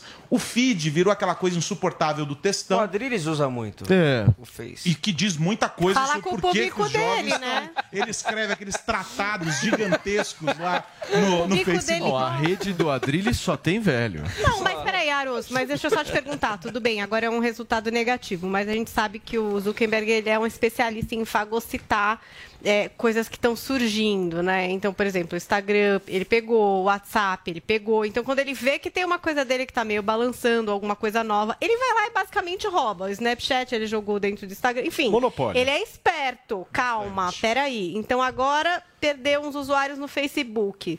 Tudo bem. Mas deve vir um movimento por aí também. Essa queda pode ser alguma coisa passageira, né? Para os investidores, a relação dessa queda com a diminuição uh, da- das ações é, é simples. À medida em que cai o número de investidor, de, de usuários, a receita também pode cair, ou seja, a publicidade, toda a monetização em torno dessas pessoas cai. Você tem menos gente passando ali, você diminui a exposição da sua vitrine. E aí é, tem esse, esse, esse dado. Do outro lado, esse ponto que você menciona é bem verdadeiro, Paulinha. O Instagram só se mantém relevante por quê? Porque foi copiando elementos de outras redes sociais, de outras plataformas que foram surgindo e colocando a sua, o seu, a sua pitada, dando a sua cara para esses recursos. Então, o, o Instagram se mantém relevante. A grande ameaça, inclusive já assumida pelo Mark Zuckerberg, qual é? É o TikTok. Todo mundo tem preferido o TikTok. Para vídeos curtos, né? O que fez, por editados. exemplo, o Instagram proibir a publicação de vídeos direto do TikTok no, no feed do Instagram. Ele diminui o alcance das postagens, dizendo, ó, você quer fazer um Reels, você Faz tem que gravar aqui. É. Não vai pegar o seu vídeo de lá e publicar aqui, porque eu não vou te dar alcance. E a unidade que é justamente esse aspecto de futuro, aposta de futuro do Facebook, é a do metaverso, que é a Meta, que inclusive recebeu um destaque lá diferenciado no balanço e tal, mas que deu um prejuízo bilionário, o que é natural. Porque tá é um investimento né? agora. Os caras só estão gastando dinheiro sem ter entrada de receita. É uma grande abstração o metaverso ainda. Então, é, existe essa dificuldade de provar essa relevância. O dado positivo da semana que fez com que a redenção das big techs é o da Amazon. A Amazon apresentou um faturamento importantíssimo, dobrou no quarto trimestre na comparação com o outro período. Vem muito bem, obrigado. A notícia ruim, Paulinha, para você e para aqueles que assinam o streaming deles, o Prime, Ai, é que nos gente. Estados Unidos eles estão reajustando o valor da assinatura. Eles encontraram um ponto de equilíbrio lá e dizem assim: agora a gente começa a recuperar o investimento, então eles estão aumentando Ô, essa Aros, assinatura. quanto mais eu leio sobre metaverso, mais eu acho que vai dar problema. Vai, dar, Vai problema. dar muito dar problema. Mas posso falar uma coisa? A gente é muito velho, Paulo. Os meus filhos já estão no metaverso, eles já se interessam por comprar mas skins, vai dar problema. roupas e vai dar coisas. problema? Vai A dar, rede sociedade- social dá problema, gente. Imagina Vai, metaverso. Mas aí por essa lógica, caminhar na rua dá problema. Porque as pessoas estão Verdade. lá. O problema não é o meio, mas quem ocupa ele. E como a gente lida com isso? O problema não é o VAR. O problema é quem opera o VAR. É isso, você está culpando a tecnologia, É. mas ela é criada e operada por humanos. O problema tá aí. Teve casos já de, de, de denúncia de assédio no metaverso. Apalpa- apalpada. É isso, uma palpada digital. Vai Olha dar problema. O problema Se teve tá a palpada, você acha que o negócio não vai ficar pior? Não, vai ficar Vai, muito pior. vai mas refletir a sociedade humana, a Mas gente mesmo. Mas a- o problema só existe porque a ferramenta tá, tá acontecendo. Não, a palpada acontece até na Assembleia, que, que é gente. isso, Paulinha? A palpada no A metaverso Isapena não, não veio existe, aqui querida. falar há disso, várias, gente. Há várias tecnologias, e a gente pode passar o dia inteiro aqui discutindo elas, que foram criadas para uma finalidade. E tiveram essa finalidade desvirtuada. Aí a gente pode eh, traçar, enfim, um sem número de, de- de perspectivas e debates a respeito desse desvirtuamento. Mas a tecnologia em si, quando pensada, quando desenvolvida, ela não traz a finalidade do mal. A menos que ela tenha sido criada para isso. No caso do metaverso, não. A gente não está falando sobre isso. O que o Facebook está propondo é criar um espaço, um ambiente digital para que as pessoas possam se, se encontrar e interagir. Vai haver problemas? Vai, porque acontece no bar, acontece na esquina, na faculdade, no trabalho. E aí, esses problemas precisam ser tratados sob a ótica da sociedade e do desenvolvimento tecnológico também para criar mecanismos de contenção e de, de proteção para as pessoas. Mas o Facebook ainda está caminhando nisso, junto da Microsoft, junto de outras empresas. O metaverso ainda não se apresentou como algo efetivo para nós aqui. As crianças brincam bastante, mas para nós ainda é algo bastante distante. Arinhos, obrigado, viu, pela sua participação. Mas vá para o metaverso. Eu acho Não que vai O que, que o Paulo vai fazer no metaverso? Eu quero saber. no metaverso. Vai gastar 500 pau num Nós tênis no vamos metaverso. fazer uma rápida pausa aqui no Morning Show e na volta, após suspeitas de Covid, Globo testa todos os participantes do Big Brother Brasil e o resultado você fica sabendo daqui a pouquinho. 10 horas e 57 minutos.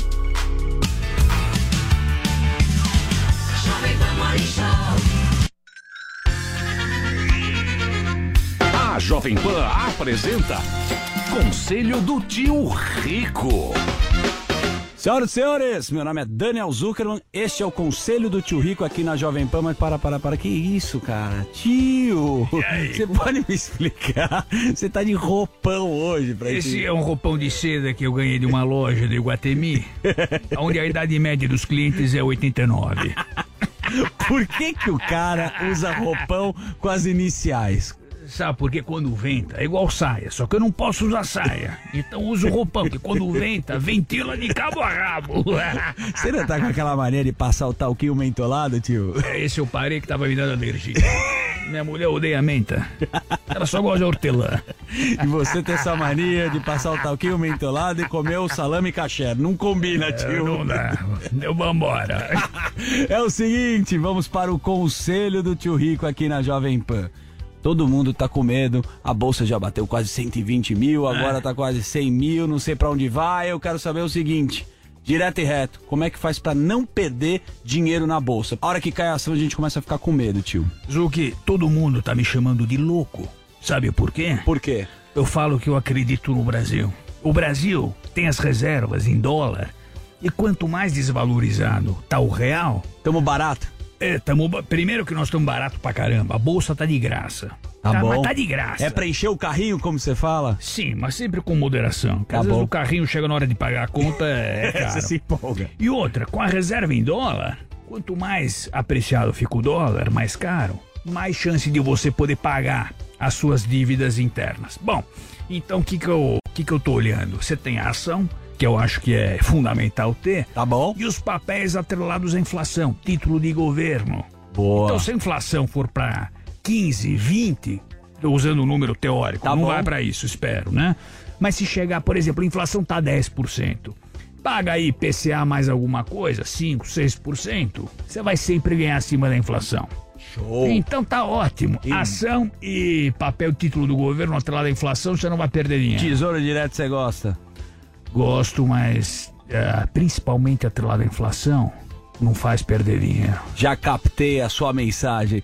Esse é o conselho do tio Rico aqui na Jovem Pan, mas agora eu quero que você mande um beijo grande pra uma pessoa especial, uma turma especial. Pois é, eu teve um casamento grande. A gente tava junto. Exato. Da- do Eli e da Gigi Rifkin. Exato. A Anete e Boa. o Marcel Rifkin. Manda um beijo grande. Tava linda, pra né? eles. Tá- Tava lindo o casamento, né? É, a minha mulher adora o sofá deles, da, Bre... da Breton. da Breton. Esse foi o conselho do tio Rico aqui na Jovem Um Pan. beijo grande. Conselho do tio Rico. Olá, mulheres positivas! Eu, Fabi Saad, vou receber a vice-presidente de marketing da Mastercard, Sara Bukovitz. Então anota aí, domingo às 10 da noite, na Jovem Pan e também no aplicativo Panflix. Te espero! Oferecimento TIM. Imagine as possibilidades. O Tigo 7 Pro da Caoa Sherry está desafiando os melhores SUVs do mundo. Com motor 1.6 turbo e 187 cavalos, ele oferece o que existe de mais tecnológico em segurança, conforto, performance e conectividade. Tigo 7 Pro, feito para quem conhece, sabe o que quer, mas deseja mais, muito mais. Acesse d21motors.com.br barra ofertas e consulte condições. No trânsito, sua responsabilidade salva vidas. Jovem Pan, Morning Show.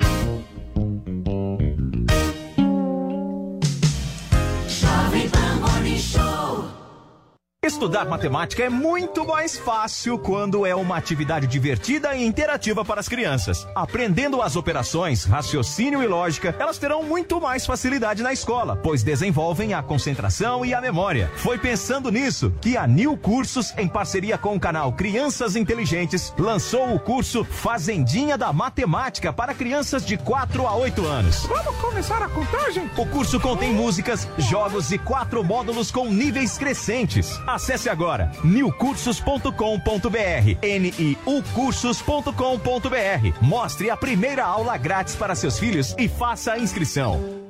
Salve! Aqui é o velho Vamp. Eu tô passando aqui pra te fazer uma pergunta. Em clássico, você confia ou não confia no seu time? Eu confio e muito. E é por isso que eu acesso vaidebob.com, onde eu encontro as melhores odds e tenho segurança pra depositar no meu time. Tá na dúvida de onde fazer seu jogo? Vai de Bob. Você ouve a melhor rádio. 100,9.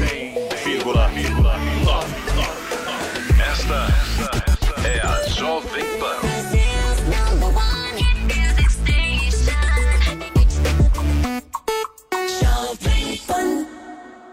Nas lojas 100 você tem tudo o que precisa na hora de comprar. Aqui tem grande variedade de produtos com estoque até para levar na mais baixos, crédito super fácil e a menor prestação no carnezinho ou no cartão. Aqui nas lojas 100 a entrega é cortesia, a montagem de móveis também. E só nas lojas 100 tem gente pronta para receber você com todo o carinho que você merece. Loja 100 é a solução completa. Ainda bem que tem. A número 1 um do Brasil. Jovem, jovem, jovem. Pan, pan, pan, pan, Toda segunda na Jovem Pan.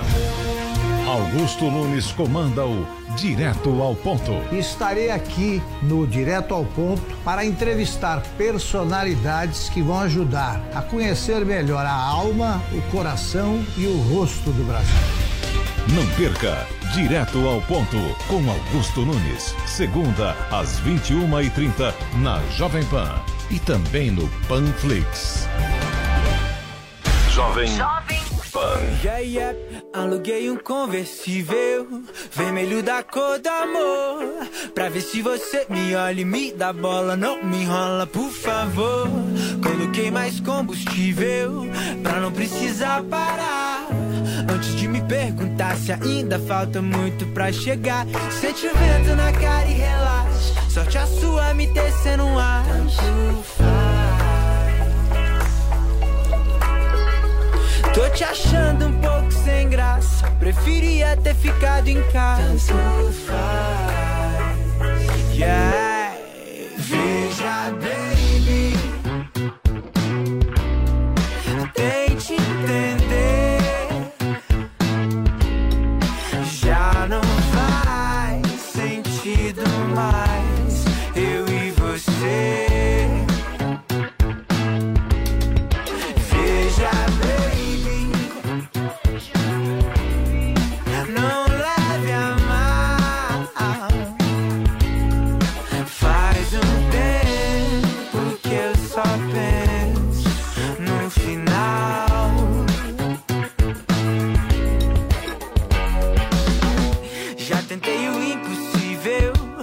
Nada, nada funcionou.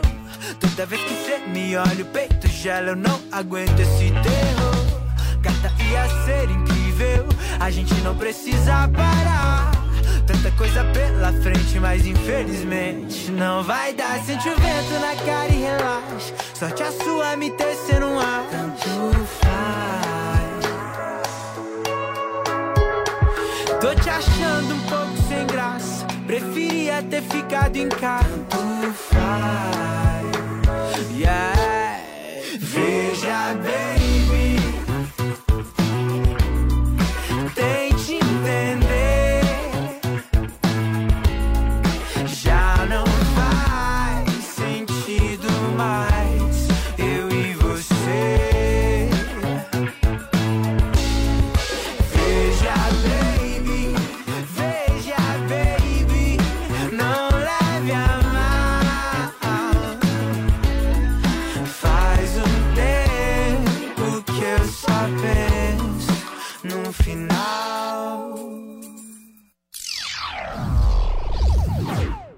Né, pra dentro. Sim. Então a equipe deve ser testada, mas quem fica lá dentro não- não Perfeito. tem necessidade. Deixa eu receber quem também nos acompanha pelo rádio. São 11 horas e 7 minutos. E Paulinha, chegou a hora. Vem aqui, Ai, Paulinha. gente, eu vou. Chegou Porque o meu trono. Neste programa nós temos o trono da rainha. Certo, Paulinha Carvalho? Gente, como assim que eu perdi a última vez isso? Pra quem nos acompanha pelo Azul, rádio. Paulinha Carvalho está bem ao lado de uma privada. Sim, é a privada limpa, clean e com um cheirinho maravilhoso. Afinal de contas, Paulinha, esse nosso merchan é maravilhoso porque Maravilhoso. aqui a gente discute tudo. Inclusive, o número Bem 2. melhor que BBB isso aqui. O número um é muito mais fácil, né, tranquilo, Paula? Você todo mundo- né, não tem aquele cheiro ruim, mas o número 2 ele prejudica o processo, O certo? número dois é uma coisa que as pessoas têm o quê? Constrangimento. Elas não querem fazer, por exemplo, no trabalho. Por quê? Porque aquele cheiro, aquela coisa, não é verdade? Mas hoje vocês vão conhecer o Pampam, se é que já não conhecem, ó. Vou pegar aqui esse que é lavanda aromática mágica. Eu já era super usuária do Pampam, é por isso que eu faço essa demonstração. Deixa eu ver quais são. Eu falei dessa questão é, no trabalho, mas tem um outro uma outra circunstância que isso daqui é magia. Porque quando você começa a namorar, gente, aquele boy, né? Ou você que tá com uma namorada, aí aquela primeira viagem, né, do final de semana, que você vai ser obrigada a usar o trono, como eu vou usar agora, veja. Então, assim, aí o que que acontece? Você fica, não quer deixar uma herança, né, no banheiro, você quer deixar aquela coisa limpa pra e pessoa ir lá. Aquela questão, você recebe 10 pessoas, É. por exemplo, uma demorou um pouquinho mais pra voltar, Já e aí fica a aquele fica clima, né? O crítica, pessoal né? já não quer frequentar aquele. E um dos seus convidados abre a porta, vem justamente aquele Chato. Que você sente e vai na alma, né? Mas se Paula? você tiver pampam, eu ando com uma bolsa, porque daí eu nunca passo por esse aperto. Mas na sua casa você pode deixar pros convidados, enfim. Aí você vai lá, gente, ó, na água, não é no ar, não é tipo, não é isso, é na água. Faz lá cinco vezes. Dá dois Eu pampans. faço seis pra garantir. Acho que vocês podiam fazer seis também.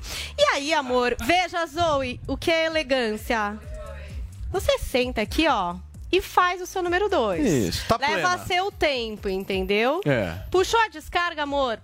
Pode sair sem medo, tranquilo, que você não vai deixar herança nenhuma. Pampam vai te salvar. O romantismo prevalece, entendeu? É a cultura pampam que nós estamos estabelecendo Pois é. no Brasil. Afinal de contas, para fazer o número 2, não pode fazer sem ter pampam.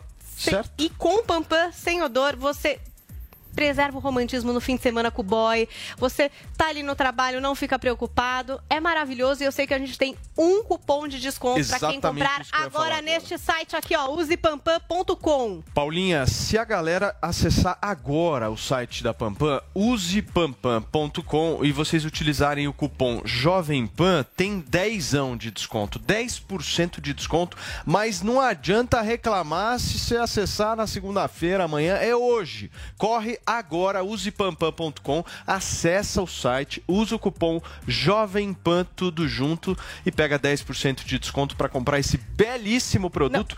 E o legal E a é a gente é desmistificar um pouco essa história, né, Desmistificar, Paulinha? não ser mais tabu, entendeu? E já comprar vários, porque, ó, deixa um no seu lavabo pra visita, um no seu banheiro, entendeu? Bota um na bolsa, bota um na necessaire pra levar na viagem, que você vai estar, assim, sempre garantido. Isso é uma articulação política organizada dentro de casa. Certo, turma? Use Pampam, essa é a Pampam.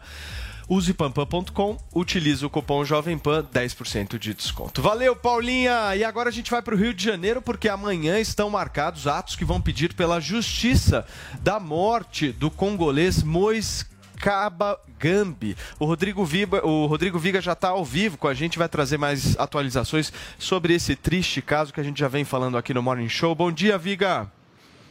Bom dia, Paulo. Bom dia para você, para a turma aí da bancada, nosso ouvinte, espectador, internauta eh, do Morning Show. Um caso de repercussão internacional, uma pressão enorme para cima eh, das autoridades da Polícia do Rio de Janeiro para que seja célere a conclusão deste caso. E como você bem disse, em várias cidades, várias capitais brasileiras, nós teremos atos contra a morte, para chamar atenção eh, dessa morte do Cabagambi, do Moise Cabagambi, de 24 anos de idade, foi espancado covardemente e cruelmente em um quiosque na Barra da Tijuca, na zona da capital, há cerca eh, de 10 dias. Tem ato aqui no Rio de Janeiro, vai ter em São Paulo, vai ter em Belo Horizonte, vai ter na capital federal e em outras cidades e municípios eh, brasileiros. Pois bem, em que ponto estamos das investigações?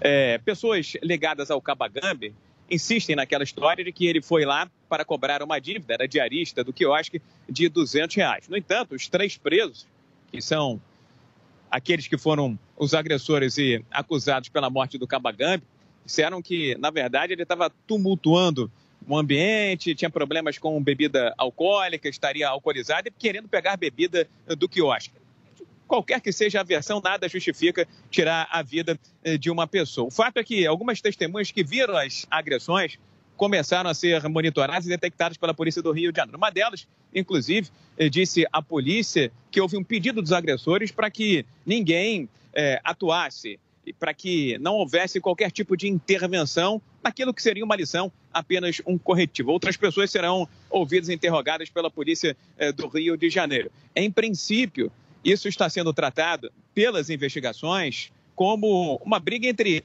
eh, barraqueiros. Não há um mandante, não há também qualquer motivação por raça, cor ou origem para esse bárbaro e cruel crime envolvendo um africano de 24 anos de idade. Em paralelo, viu, Paulo? O Ministério Público do Trabalho começa a investigar a relação de trabalho entre o Cabagambe Moise e o dono desse quiosque, que era irregular, operado irregularmente por um policial militar aqui do Rio de Janeiro, uma confusão eh, danada. Segundo o Ministério Público do Trabalho, há sinais, indícios de que ali havia um trabalho análogo à escravidão. Paulo. Obrigado, Viga, pelas suas informações e o jornalismo da PAN vai continuar acompanhando esse caso diretamente do Rio de Janeiro. O Pena, eu queria ouvir um pouco da sua avaliação. A gente ainda não ouviu sua opinião sobre esse triste caso. O que você acha que representa tudo o que aconteceu? É, se me permite, eu tenho três observações sobre Por favor. esse caso.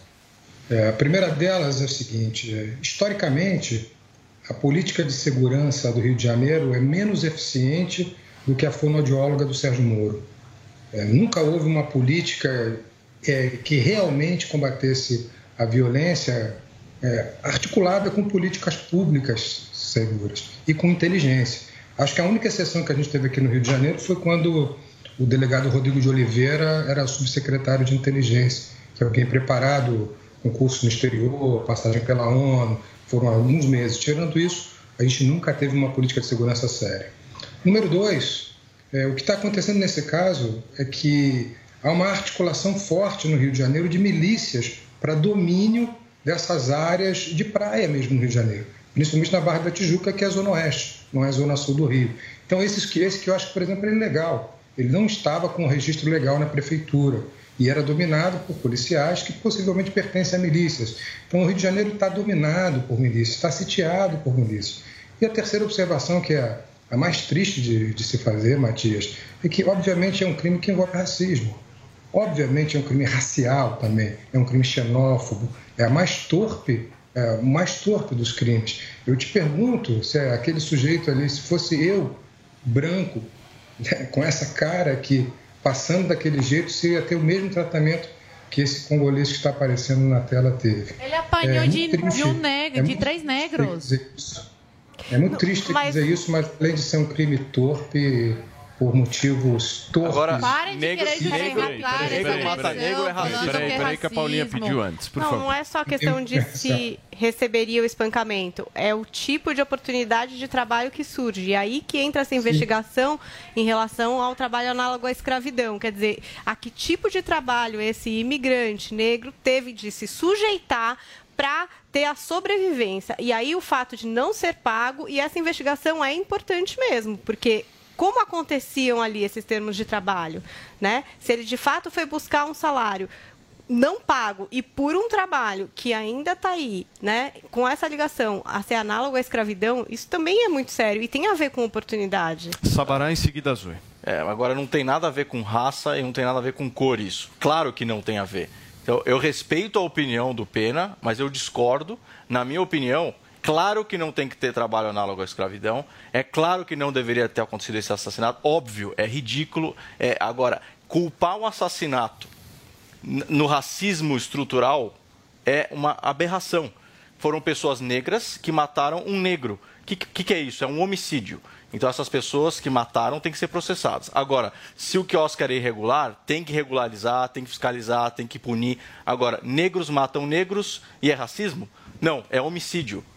É, é- é uma alu- alucinação que a, que, a, que a sociedade começa a criar em cima de um tema extremamente pesado, que é a falta de oportunidade socioeconômica. No Brasil, nós precisamos dar oportunidade socioeconômica para todos, seja branco, negro, amarelo, a cor que for. Não, não é uma questão de raci- racial nesse caso, é uma questão de crime. Negros mataram um negro e eles têm que ser processados. E a questão do quiosque tem que ser investigada e, se for irregular, tem que ser multado, tem que prender, enfim. Agora, é um absurdo, na minha opinião, colocar esse crime como crime racial, porque não é. E outra questão do Brasil é impunidade. Infelizmente, existe muita impunidade no Brasil. E essas mesmas pessoas que ficam indignadas com a morte desse jovem, né, defendem a que tem que abaixar as penas, que preso tem que ser solto, os direitos humanos, e, é, fica justificando sempre o crime do, do preso. E por isso que eles se sentem ah, no direito de fazer o que fizeram com esse jovem, porque sabem que no Brasil não vai acontecer nada. Vão ser presos daqui dois, três anos, vão sair por bom comportamento e vão continuar cometendo esses crimes. Tanto é que esses três caras que mataram esse menino já tem passagem pela polícia. Então, infelizmente, esse é o Brasil. Vão parar de achar que tudo é racismo, porque desse jeito a gente, a gente des, deslegitimiza um assunto muito sério. Porque, sim, no Brasil e no mundo, infelizmente, ainda existe racismo. Mas volt, é, é, você voltar e falar tudo é racismo, ah, é, morreu porque é negro, ah, porque deslegitimiza uma causa muito importante na, na nossa sociedade. Ô, Pena, por que, que você discorda da Zoe do Sabará? É racismo, sim. Não é racismo. E concordando, é Não é racismo. não é racismo. Concordando com o que a Não é, Paulinha é a sua disse, opinião que é a racismo, não tem é racismo. A gente tem, posso falar? É racismo, sim. Não é racismo. Concordando e pegando um gancho no que a Paulinha disse, um trabalho análogo. Negro matar negro é racismo. Peraí, peraí, só, só um minuto, só um minuto, turma. Deixa ele falar, vocês vão ter oportunidade de falar. Por favor, Pena. A Paulinha tem razão quando diz que a gente tem que investigar o trabalho análogo à escravidão, que é uma prática muito constante aqui, principalmente pela milícia, mas não só pela milícia. É, a gente tem trabalho análogo à escravidão no Brasil inteiro. Agora, é racismo sim, porque é quem tem menos oportunidade de trabalho no país é, é negro. A gente, historicamente, a gente tem uma dívida assim com o racismo estrutural e isso tem que ser reparado sim no Brasil. E este homem recebeu. Por quê? Os Quem caras são criminosos! Não, Os caras são disse criminosos! Como é que você pode supor Eles isso? vão tratar você da mesma forma, Como é que pode supor isso? Assassinato, Você cria na sua mente uma alucinação um crime de racismo e e afirma que é de verdade.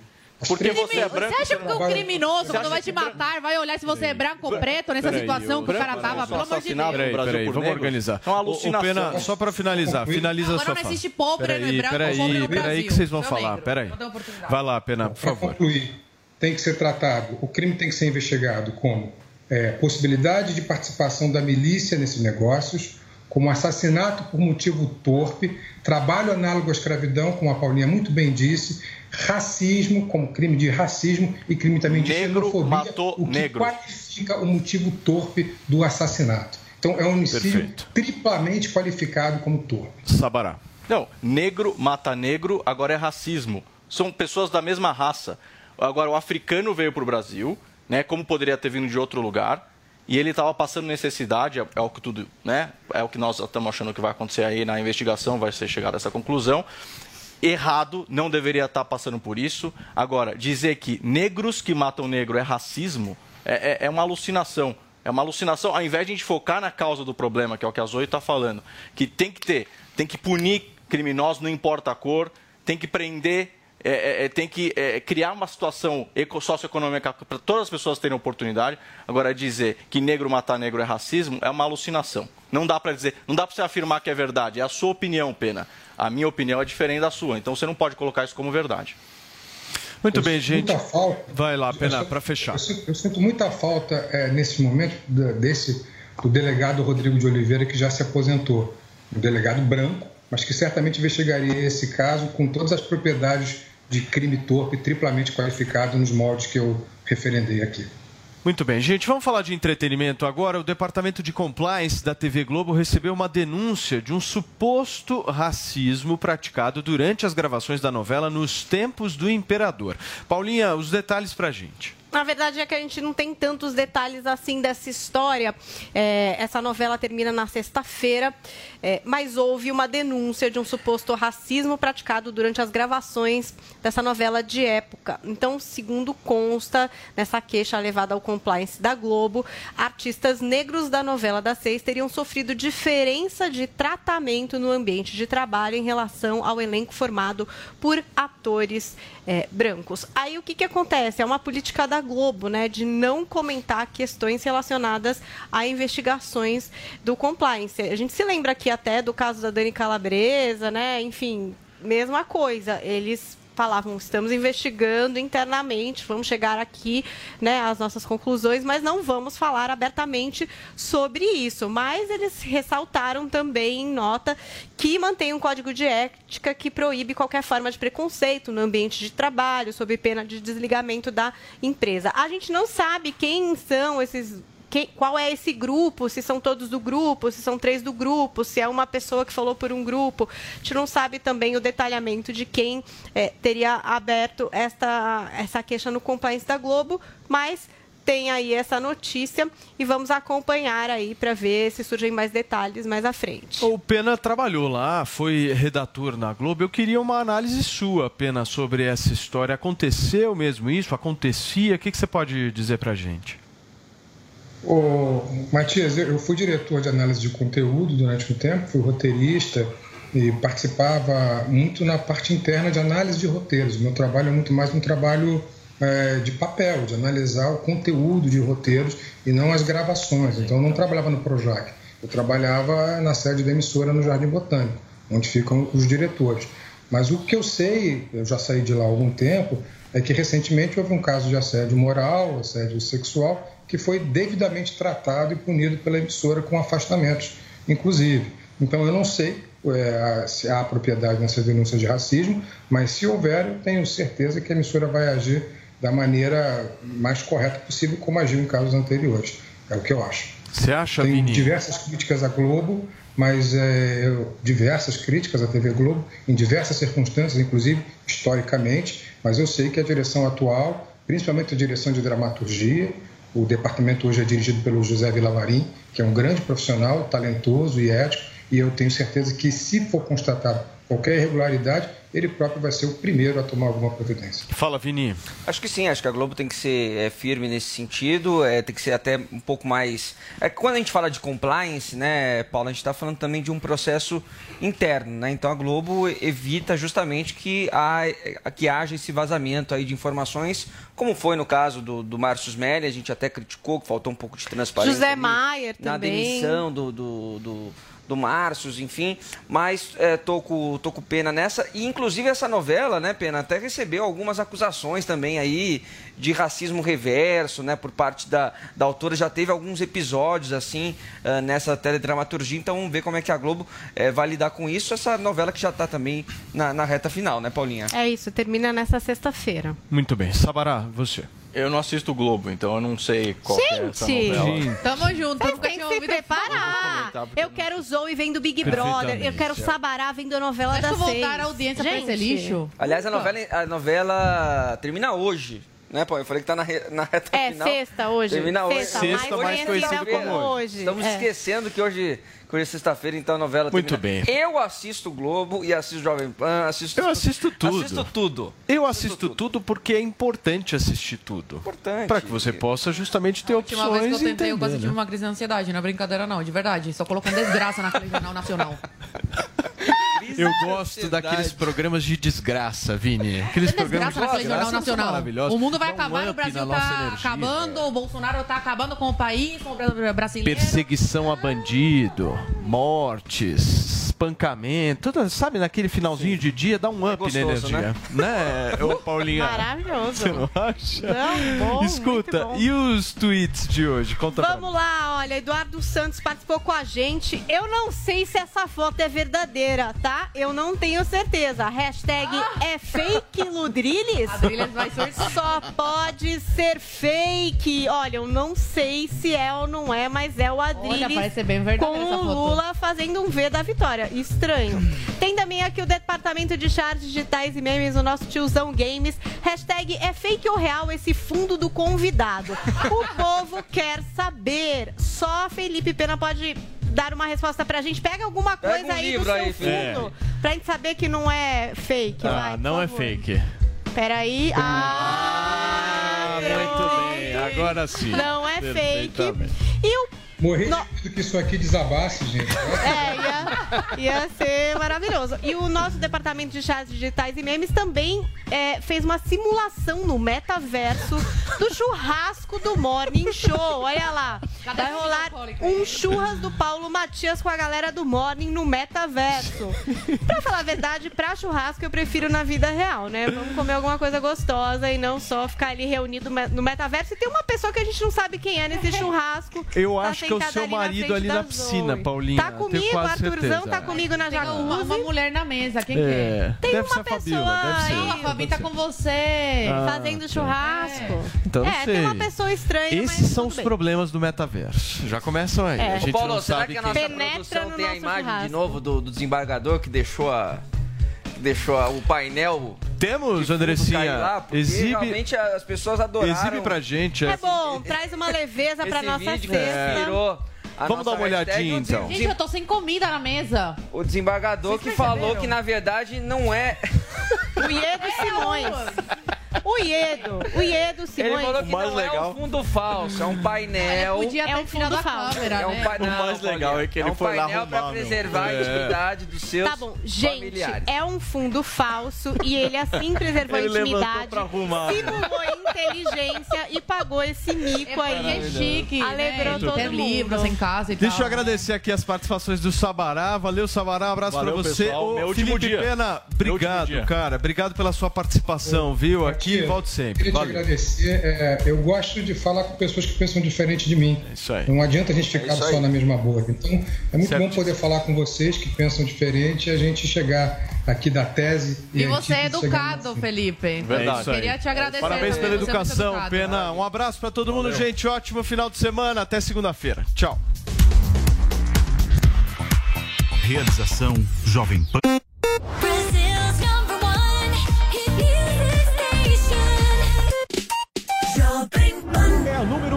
Brasil, The Cure.